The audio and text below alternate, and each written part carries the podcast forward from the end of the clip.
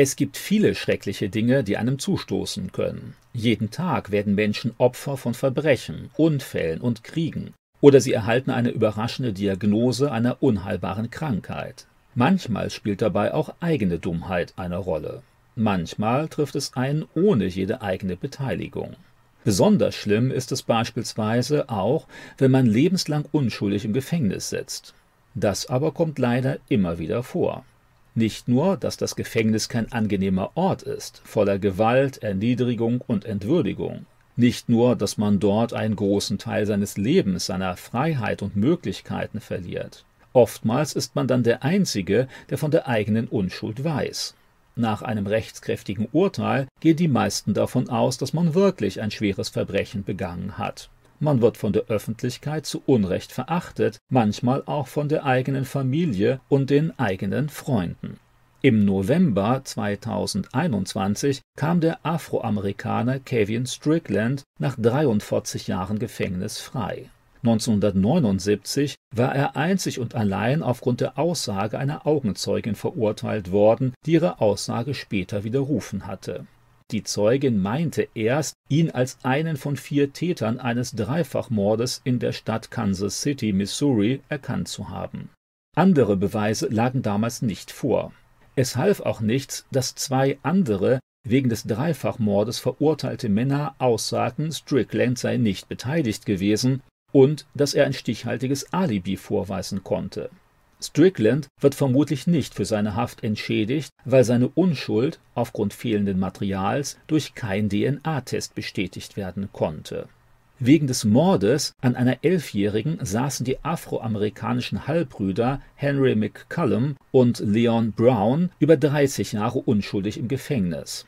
Nach dem Mord im Jahr 1983 gerieten die damals 19 und 23 Jahre alten Halbbrüder in Verdacht.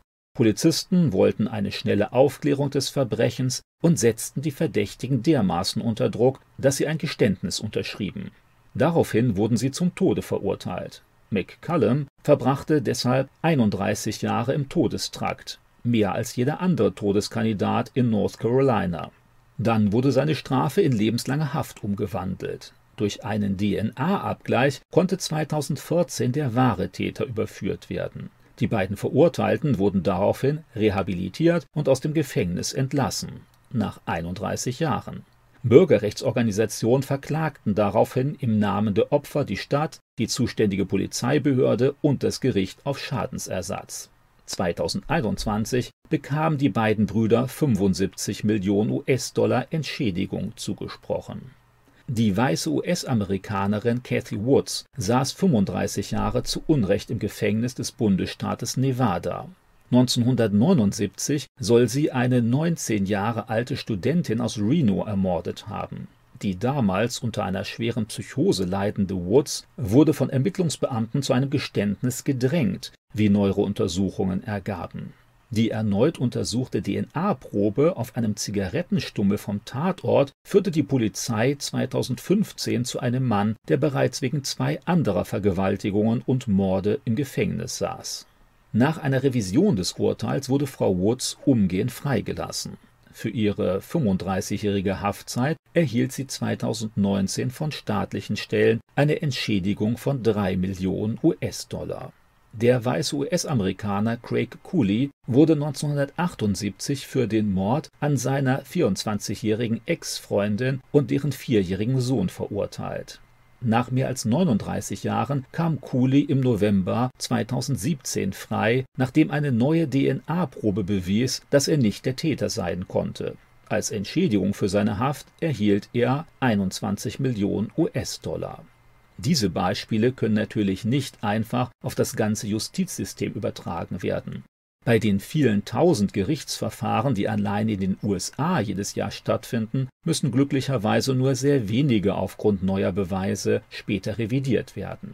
Aber auch wenn es sich hier nur um Einzelfälle handelt, scheint eine grundlegende Skepsis trotzdem angebracht zu sein. Für die Betroffenen sind solche Fehlurteile natürlich tragisch, manchmal sogar tödlich.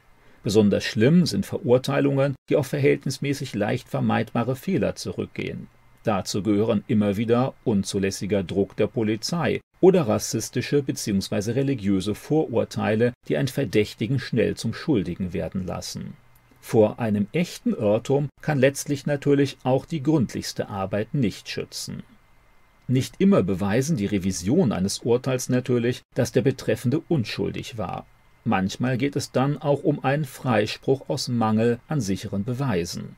Immer wieder aber müssen Verurteilte freigelassen werden, weil man später ziemlich eindeutig den wirklich Schuldigen überführen konnte. Vor Gottes endgültigen Gericht wird es einmal keine falschen Urteile geben. Dort wird jeder erscheinen müssen, um Rechenschaft abzulegen über sein Leben. Alle guten und schlechten Taten und Worte kommen dann auf den Tisch. Natürlich freut sich Gott über Menschen, die viel Gutes in ihrem Leben getan haben, die sich für andere engagiert, nach Gottes Ordnungen gerichtet und auf Unrecht verzichtet haben. Verurteilt werden Menschen dann allerdings nicht aufgrund ihres guten Lebens, sondern wegen ihres falschen Verhaltens, wie das auch vor den irdischen Gerichten zumeist der Fall ist. In diesem Zusammenhang aber bemerkt Gott deutlich, dass es keinen einzigen Menschen geben wird, dem nichts vorzuwerfen wäre. 1. Könige 8, Vers 46 und Römer 3, Vers 23. Keiner kommt deshalb ganz ohne Urteil aus dem göttlichen Gericht heraus. Wer seine Schuld aber rechtzeitig einsieht und Gott ernsthaft um Vergebung bittet, der wird trotz seiner Schuld schlussendlich begnadigt. Römer 5, Verse 10 bis 12 und 1. Johannes 1, Vers 9. Es ist wirklich schlimm, wie selbst in modernen demokratischen Staaten Menschen langjährig ins Gefängnis kommen, weil sie für etwas verurteilt werden, was sie nie getan haben. Alle an einem Prozess Beteiligten sind deshalb zu größtmöglicher Ehrlichkeit und Wahrhaftigkeit aufgefordert, um dermaßen ungerechte Urteile möglichst zu verhindern. Manchmal können Vorurteile und Vermutungen das Urteilsvermögen leider so stark einschränken, dass man nur noch sieht, was man gerne sehen will. Das, was vor Gericht gilt, sollte natürlich auch im Alltag berücksichtigt werden, selbst wenn es da nicht um Urteile mit Gefängnisstrafe geht. Sehr oft beschuldigen und unterstellen sich Menschen Dinge, die bei Licht besehen gar nicht zutreffen. Deshalb zerbrechen Beziehungen, Menschen werden innerlich schwer verletzt, in ihrer Ansicht lächerlich gemacht oder benachteiligt. Wer öffentlich Fehlurteile zu Recht anprangert, der sollte sich natürlich auch in seinen ganz privaten Urteilen radikal vor einem ähnlichen Vorgehen hüten.